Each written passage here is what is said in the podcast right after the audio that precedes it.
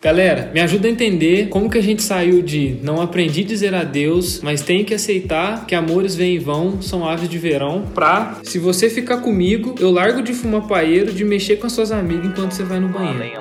Roça.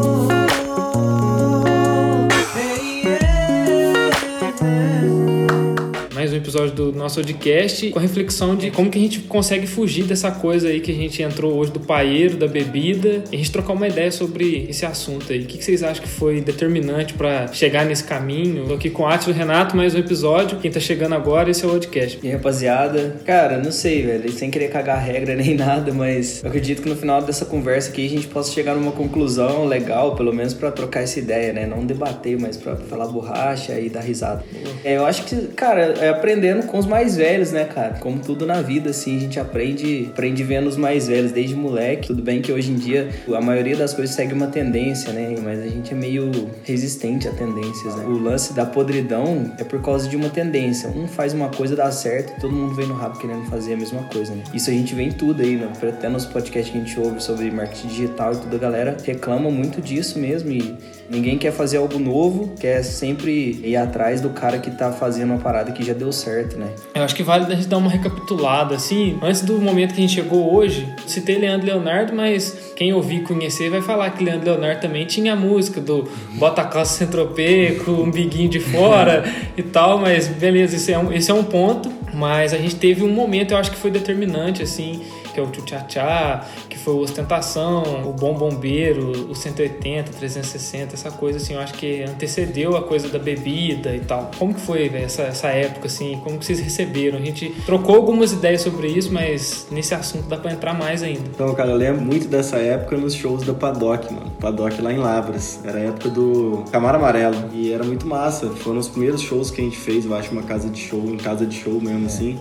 Acho que eu morava em Juiz de Fora na época. Teve até uma vez que eu perdi o ônibus, cara. Eu tive que depender de carona, fui chegar lá de caminhão. Foi mó... O Branco contou essa história, né? De como conseguiu o show lá também. Tem na live lá, salvo no Instagram. Quem quiser conferir, a live com o Wellington, o Branco Big. Então foi uma, uma época que marcou, cara. E tava nesse auge. A gente chegou a tocar, porque era novidade, cara. Quando chegou o Camaro Amarelo, até o Tchutchá, cara, quando veio, não teve tanta rejeição no começo. O que causou a rejeição foi ter muito disso. Aí meio que banalizou é, tudo, era em torno do Tchutchá do Lele, entendeu? Então quando o Leandro Leonardo tinha uma música lá, que era o Então Requebra, essa aí que você falou, é. era uma no meio de 11 clássicos. E era mais um negócio da necessidade da galera dançar, é, né? Um forró vai, e o, tal. Festa na roça é pra lá de bom. É. Cara, olha a letra dessa música, é pesadíssima. o engraçadinho apaga o lampião. e o cara gosta, parece que ele tá apoiando o engraçadinho. E o é. amassa mamão fica mais divertido. Aí ele refrão, é, o mexe, mexe. Então era, era, pesado, cara, já. Mas era assim, dentro de um limite, eu acho eu que não sei, tinha. cara, tinha, mas tinha uma inocência nisso, tinha, eu acho. O povo, o povo não era tão filho da puta igual é hoje, tá ligado? e outra indústria também não era. Fica parecendo que a gente é contra. Igual esse, esse papo de ser contra o sistema. Mas não é. O artista fazia o disco acontecer. A, a, gravadora, por mais que ela comandasse, ela ditasse qualquer regra nessa época aí, eu acho. Era o disco, era a música, né? Tinham produtores envolvidos, assim, uma galera. Era, sei lá, eu acho que era. Ainda tinha essa inocência, né? E a gente tocou, cara, isso no show. Até determinado ponto, porque era importante ter isso na balada, né? E aí que tá uma grande diferença também que eu acho, cara. É o sertanejo de balada e o sertanejo de ouvir em casa. Eu, pelo menos, o sertanejo que eu, eu tenho no celular ainda, que eu gosto de ouvir, tem Menote, tem Leandro É, mas esse dia você tava no, no metrô, no busão, tinha um cara ouvindo um safadão altaço, tinha, cara. Tinha um forrozão. Mim, então, eu, entendeu? É uma música que na balada a gente até toca, tocou é. muito tempo, safadão. Dança. Só que, cara, pra mim, o cara ouvir isso no ônibus, eu achei muito louco, velho. O cara é, quebradeira. É, é o cara ouvindo assim de manhã, 7 horas da manhã. 7 horas. Mas, tipo, eu não sei, também vai, tem vários só do que cada um, cada um é foda é, a gente ué, falar. Porque às vezes o cara, ele tá ouvindo isso aí, nossa, vou dar uma animadinha é, pra Porque eu já tô fudido, já tô é. enfrentando metrô e os caras. Da mesma forma que eu ouço é, speed metal, eu ouviria 7 horas da manhã. E meu pai acha que é barulheira também. É, é, relativo. Aí a gente teve o quê? A gente consegue lembrar do quê? Acho que vale a pena a gente citar. Até a gente comentou isso na aula que a gente participou do Colégio União. O Colégio União aqui de Três Corações, pra quem tá ouvindo que é de fora não conhece. A gente participou de uma aula agora na quarentena uma aula de artes que eles estudaram a história da música, a música brasileira, os movimentos e tal, folclore e tudo. E a gente foi falar um pouco dos anos 2000, da transição ali do sertanejo pro sertanejo universitário, vamos dizer assim. A gente falou sobre o César Menotti, até porque a gente teve uma experiência com eles e a gente pôde falar um pouquinho disso. E eu citei nessa, nessa aula, eu acho que eu citei, não sei se foi no podcast no primeiro ou se foi em alguma live, mas eu acho que o que cravou a estaca de vez, assim, foi a Tchutchá em 2012, na Avenida Brasil, que a música foi pra novela. E acho que ali, cara, ali foi o, o start pro negócio desandar, assim. Tanto que o. o- como é que chamava a dupla mesmo? Era. João Lucas e João Lucas e Marcelo. Marcelo. A dupla até acabou. O João Lucas eu não sei falar, mas o Marcelo, a gente até trombou eles, não sei se você lembra Eu não disso. tava, foi na academia, né? Que você, eu acho que eu Ah, tava eu chegando fui de sozinho, eu fui sozinho. Eu trombei ele lá, tro- e troquei uma ideia, tirou uma foto e tudo. Na época eles estavam estourados e eles vieram fazer um show na nossa cidade. Só que o Marcelo já era compositor, já tinha umas músicas, escrevia, tinha um jeito próprio de cantar assim. Só que por conta da, da- Do momento. do né? momento, dos empresários e os caramba, os caras entraram nessa e gravaram. A dupla nem existe mais, acho que o Marcelo é carreira solo, não sei, não procurei saber dele, mas eu acho que a dupla não existe mais. Aí, cara, no rabo dessa, o sucesso foi tão grande, foi um fenômeno essa música, Ronaldinho Gaúcho, Neymar dançou, era, cara, o povo tava Tinha falando isso o na funk rua. também, né? Era a época que o funk tava entrando sertanejo, as gírias do funk. Então, tchu tchá tchá é tchu tchá tchá, batinho É. do funk. Então, meio que foi juntando. Aí a Carminha, cara, da novela, a Adriana Esteves lá, ela tinha alguns momentos engraçados dela que ela cantava a música. Ah, eu quero é tio, eu quero é tchá. E ela fazendo as maldades, assim. Cara, eu acho que aí, mano, acabou, mano. Acabou. Começou aí, aí aí veio o coisa- Lelele. Aí veio muito disso. Aí Aí, veio aí, muito. fez o estilo virar isso, entendeu? Aí o sucesso que fez. Fez muito sucesso. Perdeu o público, mas ganhou muito público também. Aí entra naquele lance da relatividade lá de novo, É, sabe? o sertanejo ele ficou conhecido como isso pra uma galera, velho. Ah, o sertanejo é esse tio tchá e tio não sei o que. Não é isso, né, velho? A gente até com, com- com um certo conhecimento de mercado, sei lá, até por conta de, de ser jeca mesmo. Pueril, assim, na época, nessa época da Padoca que o Renato contou, a gente põe isso no repertório. Lógico, com o passar do tempo, a gente foi sendo cada vez mais criterioso pra escolher música pra pôr no repertório, né? Mas o negócio tava tão estourado que se você tocasse, você conseguiria chamar a atenção da galera. E era o que a gente fazia, né? A gente pode ser hipócrita também de descer É, o, falar que não o tocava, maio e é. falar não, nós não tocávamos. E o Camaro O Amarelo. Camaro Amarelo nós tocamos Sim. também. Não, e- o Renato rebolava. eu, né? Mas, ó, e fala pra você, o, o ritmo da rocha, a batera, o batidão é, é foda de Ah, tocar, é cara, bom pra caramba. A gente teve tocar. que isso novinha, velho. É, que isso música- novinha é uma coisa bem da época. Muito da época. É, diz muito do momento, assim, É, só ué. que do nosso jeito. né? Do nosso jeito, é, tipo assim, era, tinha parada da gente chamar a galera pra subir no palco, Pra pra, dançar. dançar. Então, assim, era um momento mais de interação. A música foi usada mais como um momento de, tipo, de network quase, sabe? Com relação ao público. Cara, eu tava refletindo sobre esse episódio aqui, eu tava pesquisando umas músicas, assim, tem uns compilados de música dessa época, assim, e eu vi uma que eu fiquei em choque, que era, não sei se vocês vão lembrar disso, que eu nem conhecia, mas como vocês acompanharam, era uma do Munhoz Mariano, que era o negócio da Pantera Cor-de-Rosa, um padá, padá, Sim. padá. Que eu- aquilo lá é... Aquilo lá é Nossa, esquisitíssimo. Se pudesse colocar um pedaço aqui, a gente colocaria, mas ó, vai derrubar a gente, então a gente não vai colocar. Mas, cara, a gente Por isso a fazendo gente essa... colocava no show também. É, esse- acho que esse tipo de música não foi pro show, né? Não, esse não. Impossível também, né? Cara, É. coisa, coisa que a gente tocou. Fiorino. De Land Rover fácil. Quem que é essa né, música? Mas porque tinha Esse voz, era massa de cantar, a gente botava doer. Fiorino era, era. Gabriel Gava. Gabriel Gava. A dos Renovais é a Land Rover. Como era mesmo? De Land Rover é fácil. Nossa, é Fiorino, né? Não é Land Rover. Confundindo os carros. Não, a Land É, Rover. uma é- época era assim, gente. Você é escolhia uma marca foda de carro e fazia o arrocha. É. É igual o cara fez o Fuscão Preto na época. Era o carro da mo- do ano, pô. É porque o Fuscão preto, ele era o carro. Mano, era o Fusca de aço, preto, mano. tá ligado? Era que os caras. Era o cara que era o, o bonitão na época que tinha. O cara que tinha grana e tudo. Ele não era qualquer um que tinha um Fusca, tá? Ganhou muita popularidade, né, galera? Esse movimento, a maneira com que aconteceu, que eu acho que você citou novela, essa parada de ter juntado com funk, ostentação, tinha um besterol, né? As coisas que incitavam a sexualidade, sexo, os tchauz, leira, tudo, tudo é sexo nessa. Pode, galera, se vocês quiserem interpretar, ah, o que, que significa É, baraberê? mas isso veio, tipo assim, tinha o boquinho, na boquinha da garrafa. Exatamente. A mulher re- rebolava na garrafa. Entendeu? É, Qual que é a lógica disso? Qual que é a- Não, e criança dançava É, isso, mano. Então, É, assim, aí, aí, aí também, tipo, era pesadíssimo É, nessa eu época. acho que o que o sertanejo fez foi que teve muitos desses. Teve né? muito Aí desse. fez o que, um que Não. a galera. É, exatamente, cara. E eu não sei, cara, como que também coisas, teve coisas pesadas na década de 90. Pô, tipo teve, assim, teve, ah, Pô, você ouviu um programa, de você viu um vídeo no WhatsApp, era é um vídeo de tarde, um rapazinho cantando a música do Leandro Leonardo, mas tinha coça sempre pra que deixa um liguinho de fora, um rapazinho de 8 anos. Aí no programa tinha umas mulheres de, caindo água, assim, de blusa branca, tudo parecendo, assim, dançando bizarro. sensualmente, um programa meio cheio de criança, passando de tarde, assim, saca, velho? Então tinha coisa na década de 90 que era bizarro também, cara. Teve ali, cara, isso acho que já era 2000, acho não, já era 2000, era 2000 e alguma coisa na época do Guilherme Santiago. Cara, aquela música, se tocasse hoje, mano, ia dar um problemão. Ah, tá. Que era. Ela falava assim, é. Safada, cachorra, bandida, dá um fora da minha vida antes que eu perca a cabeça. Te enche de tapa, O cara meteu o solo do Sutiã Mais no meio. Lucas Luco também, que era, foi, foi tapa na bunda, na cara É, também. no chão do banheiro, não teve? Foi tapa na, na cara, na cara, na cara, na cara, no chão. É, tinha um negócio desse também. Mas isso aí já é mais sexual, né? Lá pro lado sexual. Essa mulher é o cara tá puto com a mulher mesmo, velho. Ele sai, sai da. Não, né? Porque ela foi muito bandida com ele, sai daqui, senão eu vou te E bater. na época era normal.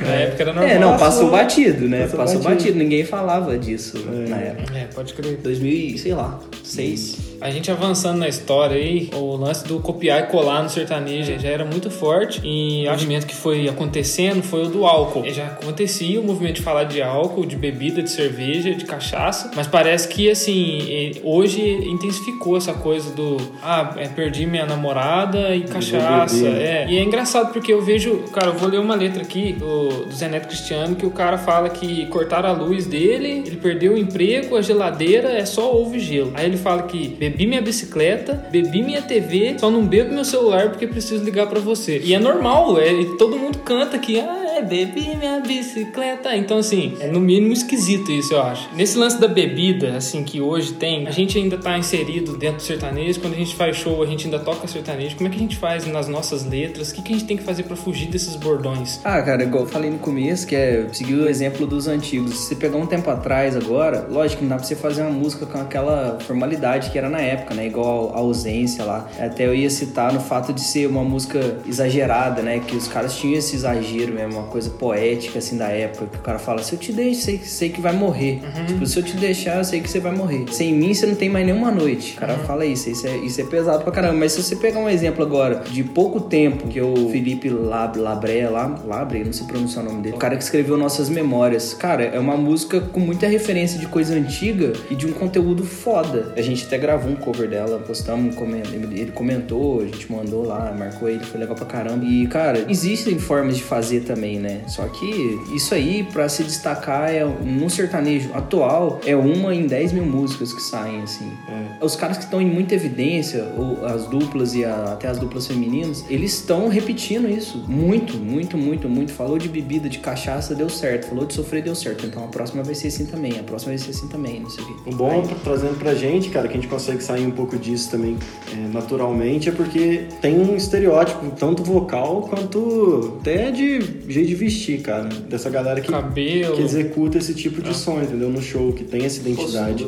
É. Do, cara, cara levar a bebida pro show. É, exatamente, envolve tudo isso. E a gente já não tem muito essa. é, A gente não tem nada dessa identidade, na verdade. Então, pra gente não tocar isso é bem fácil. E aí, na- na- nas nossas composições, que a gente tenta não fugir disso, mas como a gente quer compor algo que, sei lá, que a gente vai se sentir bem cantando, executando, depois ou mostrando pra alguém, entendeu? Primeiro é a realização nossa. A gente tenta compor pensando no que a gente vai gostar de ouvir, porque se a gente gostar de ouvir, tem a chance de outras pessoas gostarem também.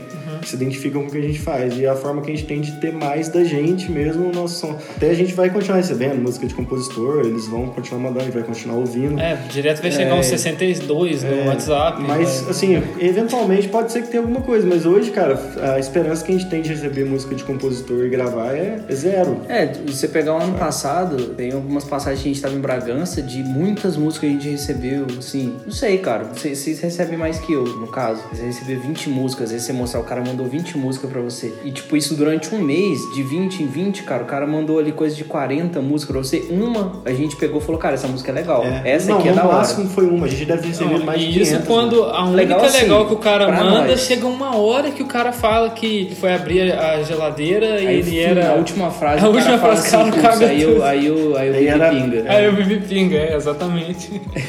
É, aí, aí é isso, cara. A gente, já, a gente já foi mais por um lado de composição mais inspirado em outras influências que a gente tinha, né? Que a gente tem até hoje, né? Acho que o Policenso do Forfan também, cara, quando a gente começou a ouvir ele ali, a gente abriu a cabeça pra outras coisas, cara. Pra outra sonoridade, outro tipo de composição. Por isso que a gente não quis tanto, acho, ir pelo sertanejo. Porque se a gente aceitou o Policenso, que era completamente novo e diferente do Forfan que a gente já gostava, a gente também podia mudar, seguir outro caminho em relação ao que a gente já era, assim como o Forfan tinha feito, sabe? Fazer um som legal também. Um outro desafio, que eu acho que é um desafio grande que a gente tem, assim, agora, quando os shows voltarem, a gente vai ter também, é que a gente é criterioso pra escolher música pra pôr no show, certo? Só que tem poucas músicas do sertanejo que dá pra entrar no show, então a gente equilibra isso colocando um reggae, colocando Armandinho, colocando umas coisas antigas que a gente sabe que a gente vai conseguir segurar o povo também. Então é- esse desafio eu acho que é mais complicado ainda do que escolher uma música pra, pra sair no disco, É. tá ligado? Você, Sim. porque a gente sempre teve essa coisa, nós vamos entrar, nós vamos prender a atenção de todo mundo no show, fazer o povo grudar, cantar, pôr a mão pra cima, pra gente poder ser lembrado aqui, ou pro cara voltar pra casa dele, a gente fazer uma campanha, sei lá, de anúncio e chegar no cara, o cara falar, putz, eu lembro desses caras aqui, tal. por mais que eu fui lá e enchi a cara, mas eu lembro do som deles. Rolou eles uma conexão isso, massa, Rolou né? uma conexão. Até porque, cara, repertório, a logística do show ali, vai ter gente toda hora pedindo, sei lá, agora. A briga feia. É, ou qualquer outra coisa, até coisas, até com duro, sabe? Toca com duro, não com duro, mas Aham, é como tá sim. me vindo a memória agora, coisas da época. Mas assim, sempre vai ter, cara, isso. E a gente equilibrando, a gente colocando sertanejos também. Acho que os que a gente coloca, todos são, assim, legais de cantar, tem melodia, tem arranjo. A gente tá cada vez mais conseguindo só tocar o que a gente se sente bem mesmo. É, velho, querendo ou não, é, a graça do negócio é isso, tá É. ligado? Tipo assim, você só pegar, vamos pegar o que tá no topo ali do Spotify, vai lá, vamos pôr aqui. Lógico não vai ter só sertanejo, né, mano? Vai ter a galera do rap que tá fazendo a parada foda também, vai ter funk. Mas se você pegar do sertanejo ali, vamos pegar os top e colocar, mano, não tem graça. Você vai tocar coisa dos outros pro resto da sua vida, sem identidade, fazendo a mesma coisa. E até o cara que, se ele for dono, compositor e sei lá, um artista de todas as músicas do show, como se a gente fosse, né? Todos os shows são nossos amanhã, 25 músicas. Vão ter músicas que a gente não vai estar tão afim de tocar, igual a, entendeu? Às vezes na ter- a As terceira nossas, a gente tá louco pra chegar nela, porque, entendeu? E na décima nem tanto. Mas nossa, na hora que chegar na décima quinta é outra que a gente curte muito. Então isso vai acontecer sempre também. Um ponto que o Atila citou quando a gente estava pensando também que é, ganhou em popularidade e perdeu muito em qualidade, né? o, O, estilo. Nessa questão de ficar falando de, de- a cultura do álcool mesmo, do cara é, falar que ele vendeu tudo dele para poder comprar cachaça. E existe um movimento de pessoas também, da galera que acompanha, que é, é uma massa muito grande, é dos festivais, né? Que é o Vila Mix, tem uns festeja, não sei o que. E a galera é essa mesmo. Você vai ver o Instagram do pessoal, é o pessoal gostando da cerveja mesmo, a legenda da cerveja. Ou seja, é um movimento cultural de fato, né? Que assim, independente da gente achar bom ou ruim, ele acontece e acontece em massa, né? E falando um outro, uma outra vertente assim que existe também, que eu lembrei, tem a vertente dos chapeleiros, que são os caras que eles são da roça. E eu tava ouvindo algumas coisas também lá e vi, lembrei da música Vixe, Af, Putz, Nossa. Vocês...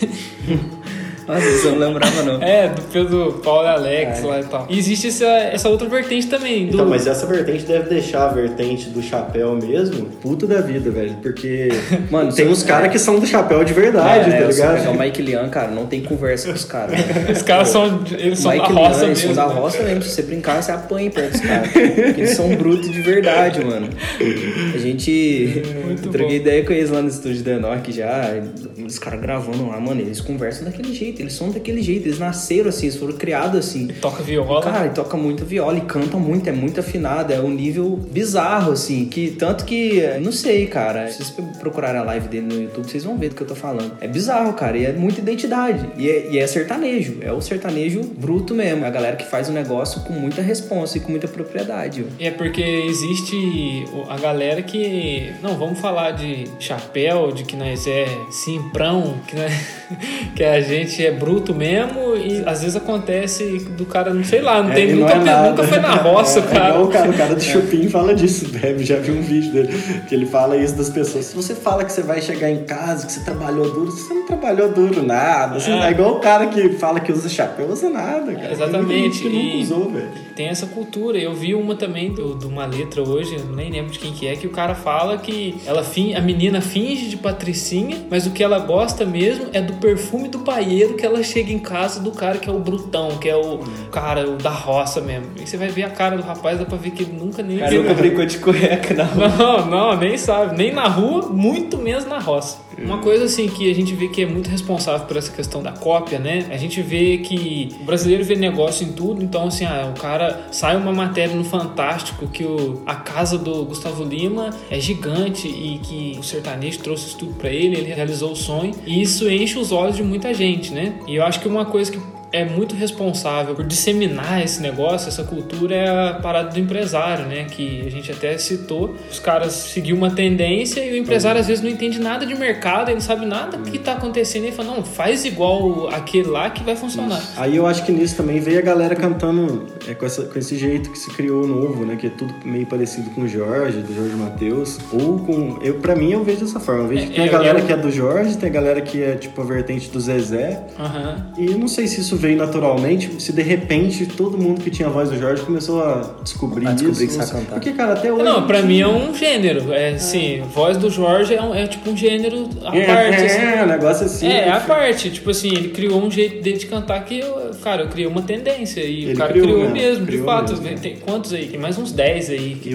a aí, voz às, vezes o empresário não, não entende de música, não entende de arranjo e começa a- querer É, participar. até porque a maioria dos empresários não são da música, cara. É uns caras só tem muito dinheiro. É um cara que tem muito dinheiro, ele é dono de uma empresa gigante, ele é dono de um posto, de, de uma rede de posto de gasolina e gosta Dono de sertanejo, é um, empresa cara- é um de fazendeiro. de- Fazendeiro, de- então. É, aí o que, que ele faz? Ele vai lá, ele banca o artista no, no estúdio, ou ele banca, sei lá, cara, uma série de coisas. Às vezes impor dinheiro de forma errada, às vezes na própria rádio mesmo. É difícil falar de estratégia porque cada um é cada um, né? Cada um vai ter um, vai ter um Mas jeito. o cara aí. quer o retorno rápido, isso aí é, É. fato, cara. Em todos E os a casos, maioria, cara, a maioria não tem consistência, não consegue manter o artista por muito tempo porque ele não vê retorno rápido. O artista normalmente ele não tá preparado também. É, então quantos projetos a gente viu sendo abandonados no meio do- da coisa, tipo assim, ah, ó, vamos lançar o disco e grava o disco e é pipoco, as músicas tudo pipoco, e aí depois o projeto vai andando, o cara faz cinco shows, seis shows, ali. a empresário vê que o negócio não vai dar retorno nenhum pra ele e abandona o projeto do artista. O artista fica assim, nossa, e agora o que que eu vou fazer? Aí o artista entra num outro loop, que é de ir atrás de outro investidor, porque ele não consegue caminhar sozinho. Aí ele tem que ir atrás de um outro empresário e ver o que, que esse cara faz da vida, se ele tem dinheiro sobrando, se ele vai investir, ah, porque eu preciso de tanto pra poder gravar um disco, ah, não, eu preciso de tanto pra comprar o ônibus, que é o cara que tem racismo de andar de ônibus, e o cara entra nesse loop de novo. Aí ele consegue mais um, o cara não tem tanto dinheiro quanto o primeiro. Aí ele faz um trabalho pior. Aí ele não dá certo também, o cara não tem retorno, ele vai atrás de Ele outro. quer o artista voltar no fica nesse produtor que fazia antes, É. entendeu? É. Aí o cara cresce um pouquinho com o primeiro empresário, ele já vai para um outro produtor. Aí ele vai para o outro produtor, ele perde esse empresário, ele cai um pouco, consegue outro que tem menos grana, aí ele vai e produz com outro cara. Aí ele vai e grava vídeo com outro cara, mais barato, aí o, o trabalho dele cai. Enfim, é, uma série de coisas. E tem uma coisa do produtor do momento, assim, né? Não sei, eu acho que hoje ainda tá, hoje tá menos isso, mas teve muito, né? Uma época que, assim, nossa, o cara, produtor, ele é o cara que vai, ele sabe lançar o, o tipo de artista que ou ele é parecido com o Jorge, ou ele é parecido com alguma outra coisa, e aí ele tem o, o arranjo na mão dele, aí, tipo assim, vira o, o cara que sabe fazer hits, né? Tem essa. Vocês acham que ainda tem esse, ah, o produtor do momento? Esse, Ah, hoje é menos, não, Não, tem tanto assim. né, tem não. Eu acho que a própria galera começou a se interessar um pouco mais, eu acho. Eu não sei, eu vejo pelo menos, vamos supor, o Jorge Matheus sempre teve uma coerência muito massa em escolher repertório. A galera que tá em alta. Cara, tinha, por exemplo, o Pepato, na época ele era muito, muito conhecido. Muito. O Pepato lá, em, lá pro lado do Jorge Henrique Rodrigo, era, era ele, né, no tempo. Então, assim, eu gravava com ele, nosso Pepato que produziu. Aí ele, eu não lembro quem mais, mas veio um monte de galera. Aí, Dudu Obrigado. Borges, outra hora, o, o Dudu Borges também, em outro. Só que o Dudu Borges sempre foi um pouco mais acima, né? É, É, mas o Dudu Borges ele arranjo próprio meio que se, que se excluiu, assim, né? Dessa... Uhum. Mas é porque também eu acho que produzir ficou viável pra muita gente. Então surgiu uma massa de produtores também. Tipo, ah, não, agora tem produtor e tudo. É. Tá. Aqui na, na É, cidade tem né? produtor pequeno, velho. Ficou viável produzir. Porque o artista tem essa coisa também do cara que, ó, eu vou pagar, gastar uma grana, consigo um empresário com muito dinheiro, eu vou no produtor que produziu o Gustavo Lima, porque o Gustavo Lima estourou um disco esse O ano último ainda. trabalho dele O tá trabalho. estourado. Aí ele gasta uma grana, na verdade ele não tá indo no produtor, que eu acho que o, o que você tem que ter na cabeça pra você ir no produtor é sonoridade. e, Tipo, você curte o som do cara, você acha que o cara vai fazer um trabalho massa na sua música, você quer lançar um trabalho que tenha a sonoridade desse cara. O feeling do produtor, é- vamos dizer assim. achando que o o cara cara vai- não, ele vai achando que o cara vai fazer um trabalho igual o do Gustavo Lima, só que ele não vê que o Gustavo Lima investe 600 mil numa música numa região, tá É, e o? Gustavo Lima já tem uma carreira dele É, construída. a fanbase já. do cara é gigante. Ele acha também que o produtor tem uma obrigação de estourar Ah, ele. fica esse sentimento É, também. tipo né? assim, não, mas putz, eu gastei, sei lá, Ah, a gente tantos mil numa faixa e você não vai fazer nada, não vai colocar pra frente, não vai mandar pros seus contatos, não vai me colocar no meio da parada. Não é assim, cara. Cria-se uma Então, obrigação, né? O produtor fica não tem nenhuma responsabilidade de fazer isso, sacou? Nenhum. fica Ele é cobrando pago pra fazer o trabalho dele só, né? Fica cobrando o produtor, né? De tipo, nossa, mas aí você tem contato lá, não, porque você já você conhece fulano, Não, é, como o você que fala pode acontecer, né, cara? Naturalmente, mas não é uma obrigação do cara. Se o produtor achar que realmente é o caso, ele pode sim fazer isso, cara. Mas é uma parada que não é obrigação do cara. E esse Se pensamento esforça. chegou a alguma vez, assim, ter na cabeça de vocês, assim, que talvez é, tinha que arrumar um empresário e tal, e, mas aí a alternativa a isso, como que vai agir então? Se, se esse caminho a gente sabe que não é o mais adequado. É, é o que a gente tava falando com o Bruninho lá. É um preço que você paga, você ser independente, você não ter nada amarrado. assim, A não ser que o cara que vai investir em você seja um amigo seu e que ele tá muito confiante de que você sabe o que você tá fazendo. É. Aí sim, agora a gente nunca teve na ânsia de que a gente precisava de um empresário pra poder fazer uma parada acontecer. É, a gente sempre teve essa visão, a gente sempre criticou a visão de que o, a- do artista achar que o produtor tem que estourar. Então, nem quando a gente foi no Enoch, a gente tava esperando alguma coisa assim. A gente já foi pelo trabalho pra gente conseguir fazer, girar o- a carreira, velho. E Conseguir show, melhorar a nossa sonoridade. que veio depois foi naturalmente ali, sacou? A gente não- já não tinha esse pensamento de que porque paguei, o cara tem que me colocar com os amigos dele, com os outros produtores, ou sei lá, com produtores de TV. E muita gente perguntava assim, pô, mas é quem que é empresário de vocês? Pô, como é que faz pra conseguir empresário? Eu falo, não sei, mano, o meu empresário sou eu mesmo. Eu aqui, eu, na época, eu, o Adriano, o Branco. Era gente, eram os braços que trabalhavam junto ali pra fazer aquele negócio acontecer. E na época do Incomum, o Branco tinha uma grana e falou, cara, tô disposto a investir nesse trampo aí e vamos fazer, vamos ver o que que dá. E o Branco era sócio e é isso. Mas ele não foi um cara que a gente buscou lá, cara, e falou assim, não, ô, ô, vamos atrás do Branco, que o Branco tem dinheiro, o Branco vai investir. Não é essa postura. A gente nem sabia que o Branco tinha dinheiro, tá ligado? É, tem a coisa do homem do dinheiro, né? Por isso que a gente não intitula empresário, cara. É igual a questão da padrinhar, né? Cara, o cara que tinha padrinha, ele tá no mesmo escritório que você, e naturalmente você pode dizer, né? Não tem esse negócio, é tudo relacionado a financeiro, cara. O cara vai te apadrinhar porque é viável que o escritório tenha você como dupla menor pra acompanhar o cara. Duro No mesmo. caso, ser dupla. Dupla mais um empresário, aí vai mais uma dupla padrinhar. E nem faz sentido, ia ter quantos sócios daí? É. 10? Sobrou uma beirada, É. mas vamos pôr lá no, no outro lá que tá. É um universo, mano. Cada universo, caso é um caso cada também. caso é um caso. Tanta dupla sertaneja que tem. É muita gente fazendo trabalho autêntico, mesmo que seguindo tendência, e muita gente também não seguindo. Eu, É. eu lembro de casos da gente entrar em camarim, assim, que a gente tocou em shows com outros artistas e, sei lá, a gente preocupado com o repertório e entrar no camarim e ver o artista olhando no espelho, arrumando o topete, porque o topete é né, a marca registrada, e falando: Ah, hoje tá cheio de mulher, nossa, hoje, nossa, que beleza! Meu Deus, nossa! E a gente assim. A gente assim, nossa, velho, o que, que a gente vai tocar? Como é que a gente vai fazer? Será que o contratante vai gostar? Tem, um- tem um fator também, cara, quando começaram as lives, mostrou a realidade nua e crua pro público. Porque se eu vi um som de show na TV, igual se eu vi a transmissão, por exemplo, do Multishow que tinha, ou sei lá, Rock in Rio que era transmitido, lógico que ali tem muita coisa, ali tem muita uma galera profissa trampando ali no áudio, né? Então muita coisa consegue mascarar com ambiência e tudo mais. Se você tá num show ao vivo, o cara tá tocando e você tá com aquele som, o som do PA na sua cara ali muito alto, dificilmente você percebe uma, uma rata feia do cara. Porque é uma massa, é gente falando ao mesmo tempo, é não sei o que, é som de tudo, muita coisa. O ouvido não consegue chapadão, perceber né? se o cara desafinar de forma discrepante. A live não, mano. A live o cara ouve no celular, mano. E o som do celular vai chegar primeiro a voz do cara. Então a primeira coisa que o cara, que o cara que tá em casa, por mais que ele seja leigo, ele vê se o cara cantou afinado ou não. Saca? Nós mesmo, a gente é crítico pra caramba com a gente mesmo. A gente ouviu a nossa live e a gente falou, mano, que bosta, cara. Tipo assim, eu tenho que editar isso aqui, tem que coisar, porque a galera que faz live, a galera que é música e tá ouvindo, sabe o tanto que é meio, meio pá, assim, de você tá falando, ao mesmo tempo você preocupado com a música que vai entrar, repertório, eu tenho que tocar, eu tenho que falar do patrocinador, eu tenho que não sei o que. Então, uma massa de coisas na cabeça do cara que tá fazendo a live ali, que se você quiser fazer um trampo foda, você tem que estar muito atento, cara. Assim, inclusive pra você poder cantar bem também, por causa da carga de estresse que rola ali e tudo mais. Aí o cara põe uma garrafa de cerveja do lado de uísque, sei lá, mano, o cara bebe a live inteira, mano. É 80% que o cara vai fazer merda. Ou ele, ou ele é um fenômeno, ligado? Ou ele é, sei lá, mano, um Jacob Collier aí, sertanejo. Alguma ressalva aí, mano? Alguma coisa? Eu assino embaixo. Galera, então esse foi mais um episódio do nosso podcast. A gente volta aí com mais temas como esse. Mande sugestões no nosso Instagram também e entre na nossa loja. Valeu! Obrigado a todo mundo aí que tá ouvindo a gente. Quem estiver curtindo, posta lá no Instagram, no Stories que a gente vai repostar, beleza? Tamo junto, rapaziada. Obrigado. Valeu. Valeu! Yeah, yeah.